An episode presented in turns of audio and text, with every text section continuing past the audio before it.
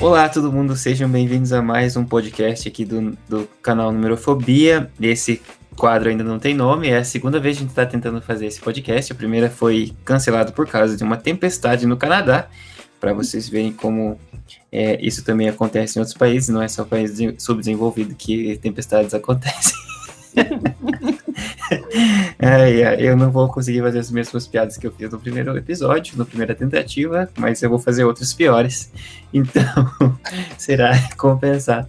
Hoje eu estou aqui com, então com uma cientista. Hoje é o dia do cientista, não é bem o dia do cientista, mas é mais ou menos o dia da ciência, dia 8 de 7 de 2020. E eu não sei realmente quem inventou esse dia da ciência, mas, né, dizem. A internet diz que é dia da ciência, então a gente está comemorando o dia da ciência hoje. Então, parabéns, Jéssica, pelo seu dia. Obrigada, igualmente. Você também é um cientista, então parabéns para nós. Ele está fazendo e... o que o cientista mais odeia: acreditar só em, em informações da internet. Google, Sim, né? exatamente. Não tem nenhuma prova, não tem nada, não tem mas nada. estamos comemorando o dia. Estamos comemorando, porque a gente merece pelo menos um dia ter uma comemoração. Exatamente. Menos um Muito- dia algo a comemorar. Sim. Então, bom, é, eu já comecei a apresentação, eu tô falando com a Jéssica, a Jéssica Volk, é minha super amiga também, é, além de ser uma super cientista. E então se apresente, Jéssica, por favor. O que, que você faz na sua vida, onde você está? Uau! Então, obrigada primeiramente pelo convite. É uma honra estar nesse podcast que um dia vai ser muito famoso, você vai ganhar muitos dólares e royalties e vai passar um pouco para mim, porque eu tô fazendo parte, né? É, bom, meu nome é Jéssica Volk, sou super amiga do, do Pedro Leodino. Nós nos conhecemos através da ciência, na verdade, né? Então, eu, te, eu tenho mestrado em ciências farmacêuticas, sou doutoranda também em ciências farmacêuticas e atualmente estou no doutorado sanduíche no Canadá, na Escola de Medicina do Norte de Ontário. Acho que é isso. E você está pesquisando o quê? Eu trabalho com um polissacarídeo de um fungo chamado Lasiodiplodana, que é uma beta-glucana, e atualmente eu trabalho com células cardíacas. Então eu estou testando a atividade biológica desse composto natural nessas células que não estão saudáveis, né? Então para um tratamento antioxidante, anti-inflamatório para doenças cardíacas. E o que que, o que, que é isso? Tipo, beta-glucana e polissacarídeo e... É, bom, a beta-glucana são monômeros de D-glicose, então são basicamente açúcares. Vai ficar pior, né? Tipo, Só, só vou, eu só vou aprofundando vai ser pior. Mas É. basicamente, é, se eu fosse explicar assim, de uma forma simplória, é, a beta-glucana é algo que um fungo, quando ele está numa placa, né? Ele espelha essa beta-glucana e que é um composto natural, como se fosse uma gelatina. E essa gelatina tem várias atividades biológicas benéficas para o nosso corpo. É, não é só o Google que fala, mas são artigos científicos dentro do Google ah, que dizem que essas glucanas têm atividade anti-inflamatória, antibacteriana, até antiviral, né? A gente tá aí bem em voga agora o, o coronavírus, o Covid-19. Então, é, po- pode ser também um, um antiviral, né? E por que, que você decidiu ter- ser cientista? Nossa, essa pergunta pega, né? Bom, na verdade, assim, é, eu sempre quis fazer a faculdade relacionada à área de saúde. Eu sempre tive aquela, aquele pensamento de ajudar as pessoas, fazer o bem, né? Mas eu sabia que eu não queria estar na área da saúde em que você tem contato direto com pacientes ou pessoas enfermas, né? Então eu fui para a área de biomedicina, que é mais ou menos uh, um cientista que está no background, né? Ele não não está ali onde todo mundo está vendo, mas nós estamos fazendo pesquisa. E automaticamente eu sabia também que eu queria dar aula no ensino superior, né? Lecionar. E como a maioria já sabe, a pesquisa está diretamente relacionada à educação no Brasil, porque a maioria da pesquisa, quase que 100%, né, é, é feita em universidades. Então, é, para você, para você ser um professor, né, na academia, na universidade, você precisa fazer um mestrado, doutorado, pós-doc talvez também, né, é, sempre agrega, mas é uma porta de entrada para você lecionar. Então, foi um, um mix de tudo isso. Legal. E o que você faz além de ser cientista? Você tinha, principalmente aqui no Brasil, eu já sei a resposta, mas uhum. tem outras profissões uh, a não ser cientista? Sim, eu fui professora de inglês por 10 anos.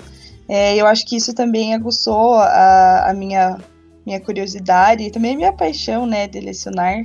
E depois que eu entrei na faculdade de biomedicina, eu já gostava muito de biologia e essa área da saúde, então é, acho que foi um, um aglomerado de coisas que me fizeram estar aqui hoje.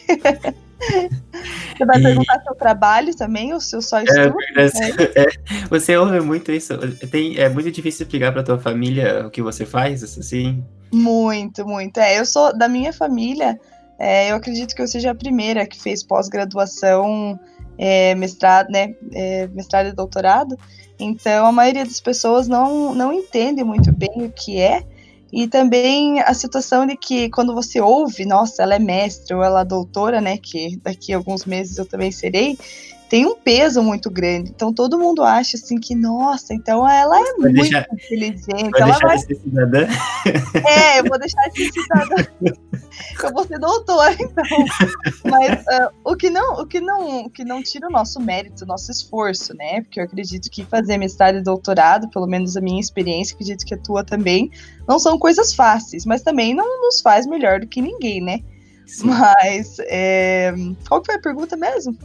É sobre é, essa, essa reação familiar de você ser cientista. Ah, é, porque assim, eu acredito que não só a família, assim, estou falando da minha família em específico, mas as pessoas acreditam que a gente está no mestrado, no doutorado, fugindo de trabalhar.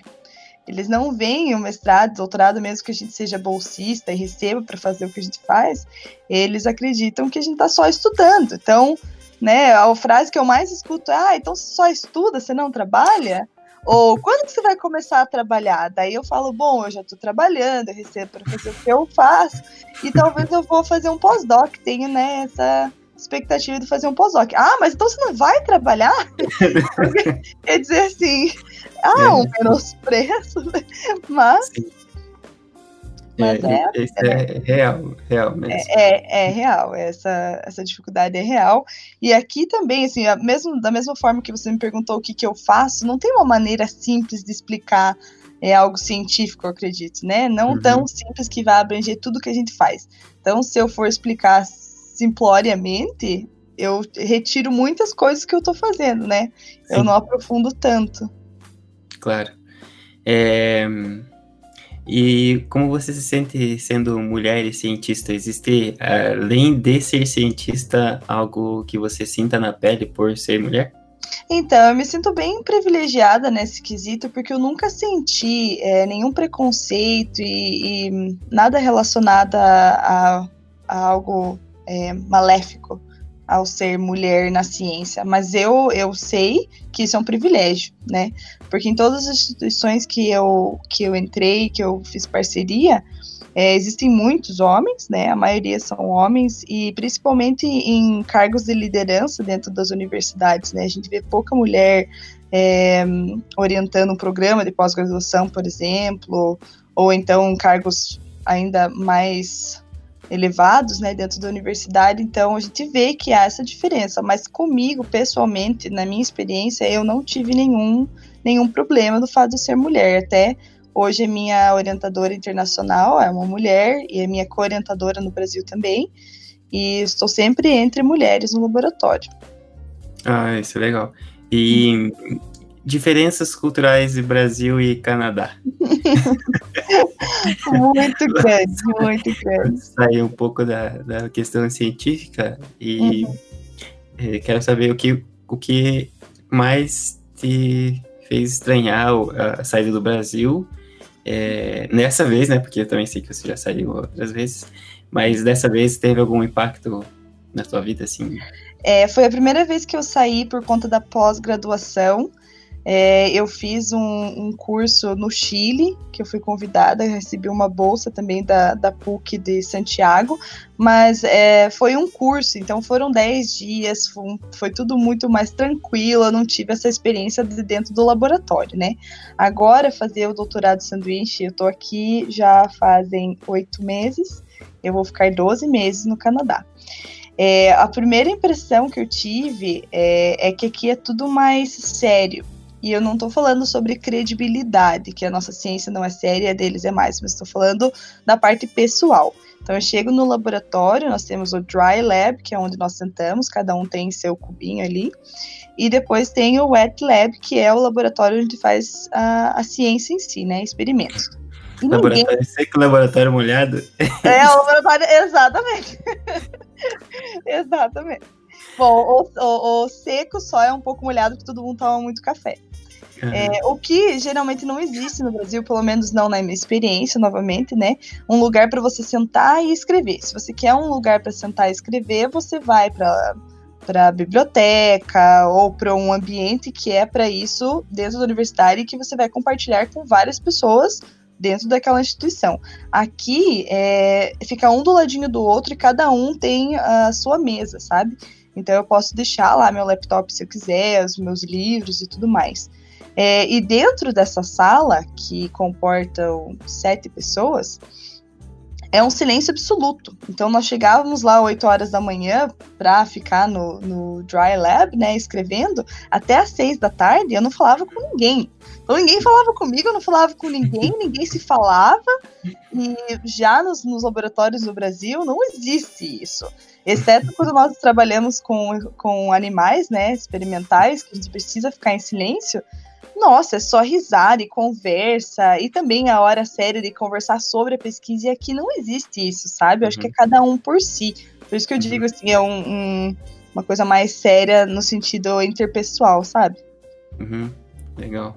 Uhum. E é você, você se considera nerd? Ah, sim, né? já aceitei. Já, assim, desde a escola eu era chamada de nerd, porque eu sempre fui aquela que fazia tarefas em dia e fazia tudo muito certinho. Eu fundei, eu e minhas amigas fundamos um clube da leitura no ensino, no ensino médio. Então, quem faz isso, sabe? É, na Biblioteca Municipal de Guarapava, nós fizemos um clubinho de leitura que só tinha, sei lá, cinco pessoas. É, então, eu acho que eu sempre fui nerd, mas agora eu Tô honrando a minha, minha coroa de nerd. e como você acha que a tua pesquisa ela pode contribuir é, diretamente na vida das pessoas é, que não tem contato nenhum com a ciência?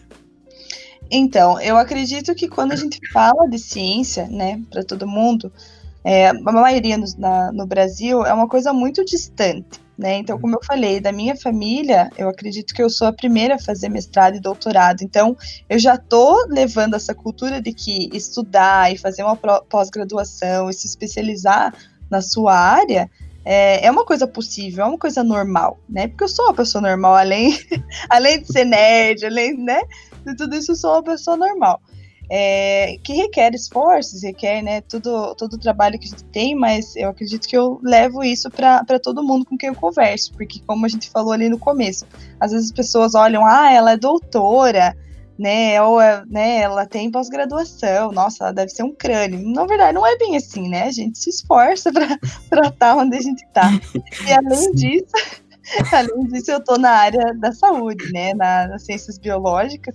Então a gente sempre espera que a, a nossa, o que a gente está fazendo dentro do laboratório saia dali e contribua para a comunidade.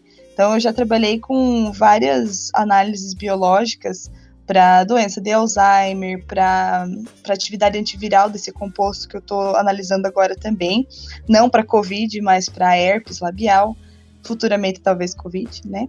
Uhum. Mas então eu espero que um dia esse meu composto ele se torne uh, um, não um medicamento, mas pelo menos um aditivo para que as pessoas possam utilizar e melhorar a saúde, ou então ter um efeito profilático que a gente chama, né?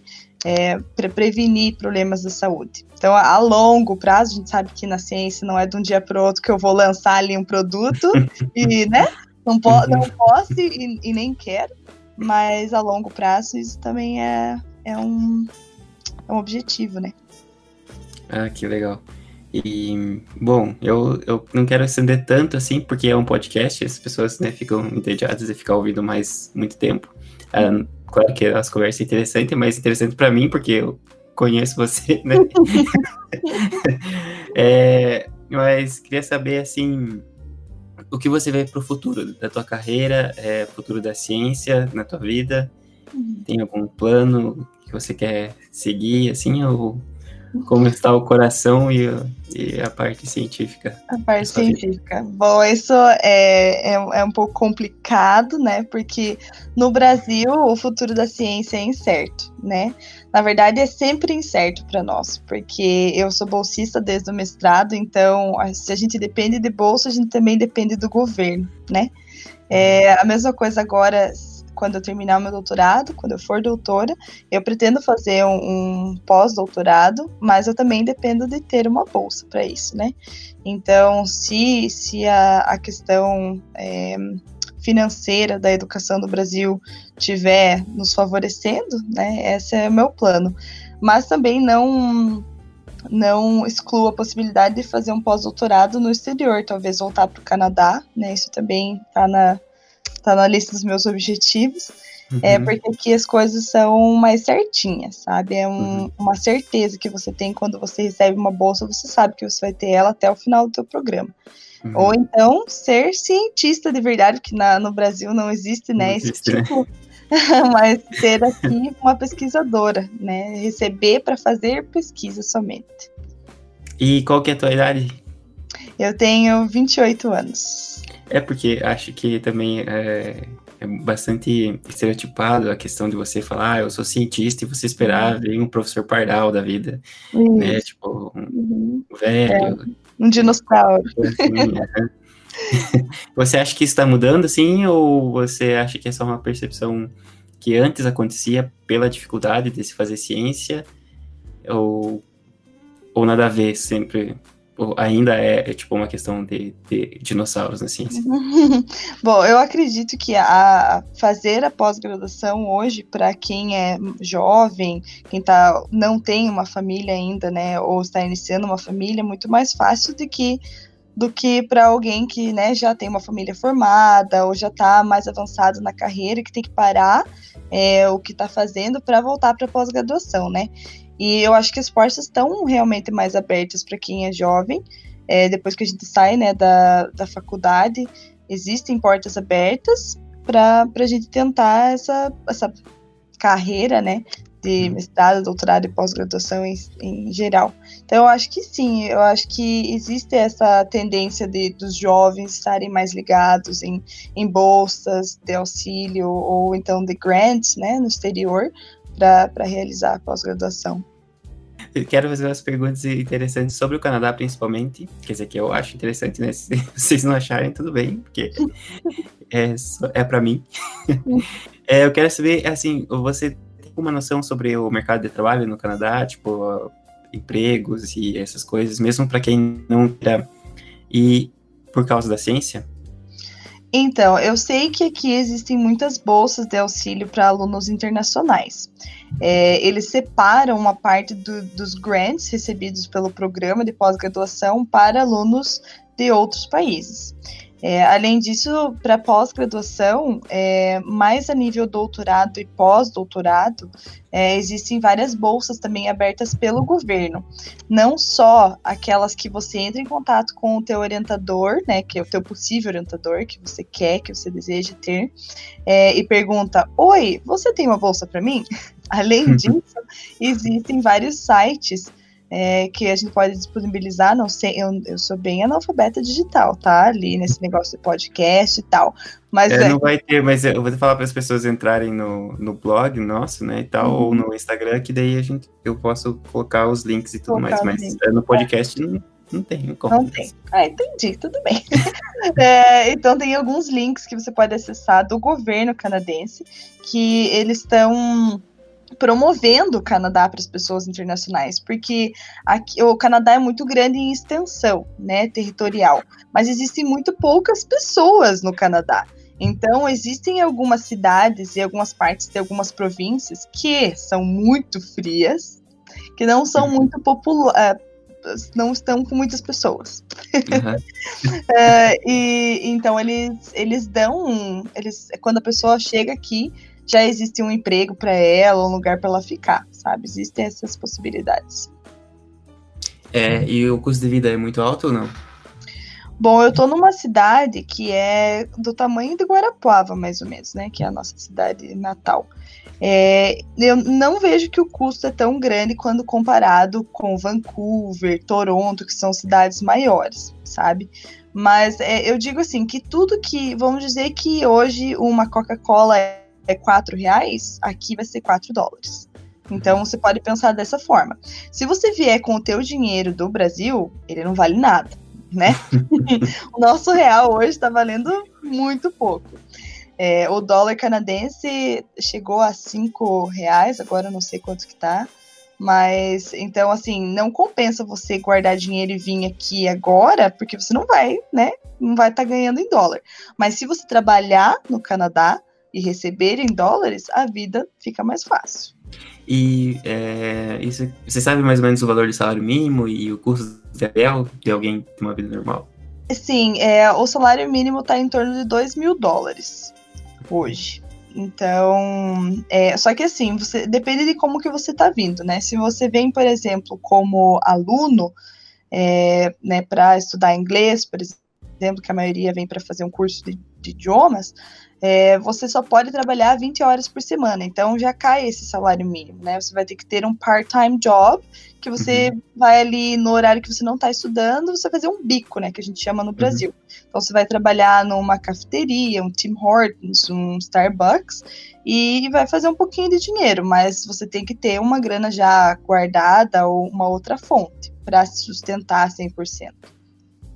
É, então, tipo, a recomendação é que as pessoas entrem no site do governo mesmo e vejam essas oportunidades para poder ter, digamos, uma, um visto, principalmente uhum. de trabalho, para quem já fez estudos, no caso, né? Isso, Porque... é, quem, quem já fez é, mestrado, doutorado e pós-graduação, sim. É, ou então entrar em, em, tudo pela internet, né, em sites da, das organizações que você gostaria de trabalhar. Aqui existem é, programas para para pesquisadores, por exemplo, né? Então tem instituições que não são só a universidade que fazem pesquisa. Então você pode entrar em contato, dizer qual é a, a sua expertise e, a, e, e, tentar o trabalho, mandar o currículo, né? Essa é uma das possibilidades, além da, do site do governo e, e outros. E o contato. E a língua. Né?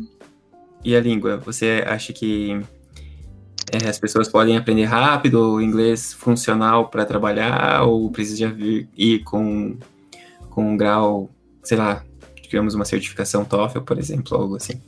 É, para estudo, é, para você conseguir bolsas é, e, e, grants, geralmente eles pedem algo mais profissional, como o TOEFL, né? Para você, para ele ter certeza que você vai chegar aqui, eu estou dizendo um orientador, né? Para pós-graduação, para ele ter certeza que você vai chegar aqui e vai conseguir se comunicar e não vai perder tempo, é, tanto do empregador quanto o seu, né? É, tentando se comunicar e tentando é, viver sem o inglês, né?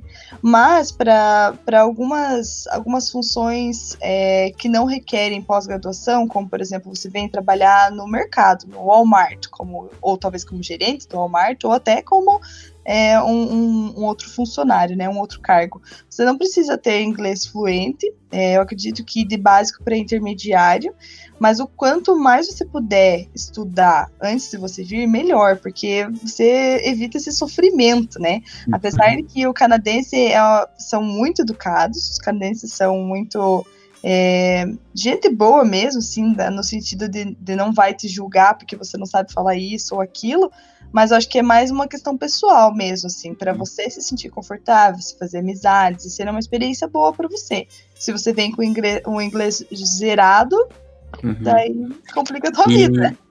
E o clima? É, a diferença, assim, quando é frio é frio, quando é calor é calor. É, é, depende muito da província que você tá, assim. É, é, não é, eu, eu, ia dizer que é parecido com o Brasil, mas eu digo assim, os extremos, né? Onde eu estou, o inverno dura quase sete meses, sete a oito meses. E desses sete a oito meses, quatro posso dizer até 5, fazem graus negativos. E não é só Nossa. menos 5, menos 10, é menos 40. Então. É, Tem alguma coisa é... que, você, que você tem que fazer de, diferente para viver nisso? Porque, por exemplo, quando eu morava na França, beleza, chegava a menos 15. Uhum. Mas todas as casas tinham um aquecedor dentro, então, tipo, o transporte público, então você só passava frio mesmo quando você, sei lá, da, da tua casa, se fosse andar na esquina até pegar um transporte coletivo, por exemplo. Uhum. É a mesma coisa aqui. É, você só passa frio quando você está fora de algum estabelecimento.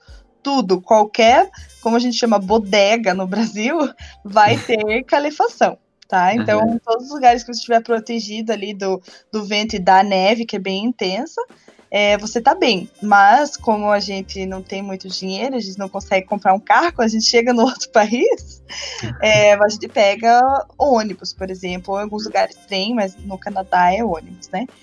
É, daí, assim, é mais complicado, porque você tem que fazer a tua compra da semana num frio de menos 40 e numa snowstorm, uhum. fica tudo mais difícil, porque a neve é igual o sol, ela queima, ela corta a sua pele quando você tá a menos 40. Então você tem que comprar jaqueta, bota, tudo preparado para esse frio extremo. E tem que cobrir o rosto todo, que você pode ficar com, com marcas permanentes, porque ele vai, uhum. vai simplesmente Queimando tudo. Queimar, é, vai queimar seu rosto todo. Então, então são é. várias questões que a gente não pensa, mas que são bem importantes. E uh, onde você está aí é num, num estúdio da universidade mesmo, né? Isso, é, eu, eu, eu moro na residência, né, que eles chamam, que, que é dentro da universidade, então, para eu chegar ao meu laboratório, eu tenho que andar 10 minutos. Então, 10 minutos agora no verão não é nada. 10 minutos no menos 40, 45 é uma eternidade. Porque assim, eu, eu peguei neve acima do joelho. É, assim, o vento com neve corta muito, então são coisas que, que tem que cuidar. E a comida? Tipo, alguma coisa também que você que você costuma, que você sente falta ou Tranquilo. Olha, eu sinto falta, porque como a gente é do sul, a gente come muito churrasco, né? E aqui não existe churrasco de verdade. Que eles têm uma grelha com uma salsicha, um hambúrguer e os pedaços de carne sem nenhuma gordura. E quando você vai ali no, no açougue, você pede um pedaço de carne ali, vamos supor, uma picanha e eles vão tirar toda a gordura. Então fica aquela carne dura, aquela carne, sabe, sola de sapato mesmo. É... E, e, tipo, você vê essa, é, você vê isso refletido né, na questão de saúde das pessoas, por exemplo, nos Estados Unidos, que a população é super obesa, no Brasil também, tipo, já tá chegando em níveis preocupantes, você, você vê no Canadá também essa diferença, não? Eu vejo a diferença, mas é, no sentido benéfico. Aqui as pessoas, é, claro que existem pessoas obesas e tudo mais, mas é, elas são bem saudáveis, sabe? No sentido de que não comem tanta massa, é, existem as, as franquias, né, McDonald's e etc., mas não é algo comum como é nos Estados Unidos. Quando eu estive nos Estados Unidos por quatro meses, até eu mudei minha alimentação, porque era tudo muito na mão, tudo muito fácil. Aqui as uhum. pessoas realmente cozinham e fazem, né, sua comida, então é mais saudável, come muitos vegetais, frutas e se exercitam, né? Porque é. a gente fica enclausurado por seis, sete meses, e do resto do ano você só quer estar na natureza, andar, correr, andar de bike, você não aguenta mais ficar delicado. e os canadenses dizem muito sorry mesmo? Muito. Muito, pra tudo. Eu, eu sou canadense já, porque ontem eu fui andar de bike e eu disse sorry e eu nem tava na frente da Por pessoa. Só deixei Ai, então, é, muito é, mesmo, muito. É, beleza, então é isso que eu queria saber do Canadá. Eu vou parar a gravação aqui para eu poder colocar no final depois. Ok. Pra, pra gente dar tchau, porque a gente já deu tchau. Tá bom. Legal. É isso, então. Muito obrigado por participar desse podcast. É, se você tem alguma coisa além que você queira mandar para os ouvintes ou para quem estiver te ouvindo e tal. Bom, quem quiser me procurar nas redes sociais para falar sobre como que eu tô aqui no exterior, que eu sei que tem bastante gente que tem interesse, né, e não sabe por onde começar, é, bom, as portas estão abertas. E até para falar sobre pós-graduação, estou em dúvida, fazer mestrado, doutorado ou não, me chama no Instagram, no Facebook e a gente pode conversar. Legal. Muito obrigado, então. E até a próxima. Tudo de bom. Saudades. Obrigada. Tchau, tchau. Saudades. Beijão. Tchau, tchau.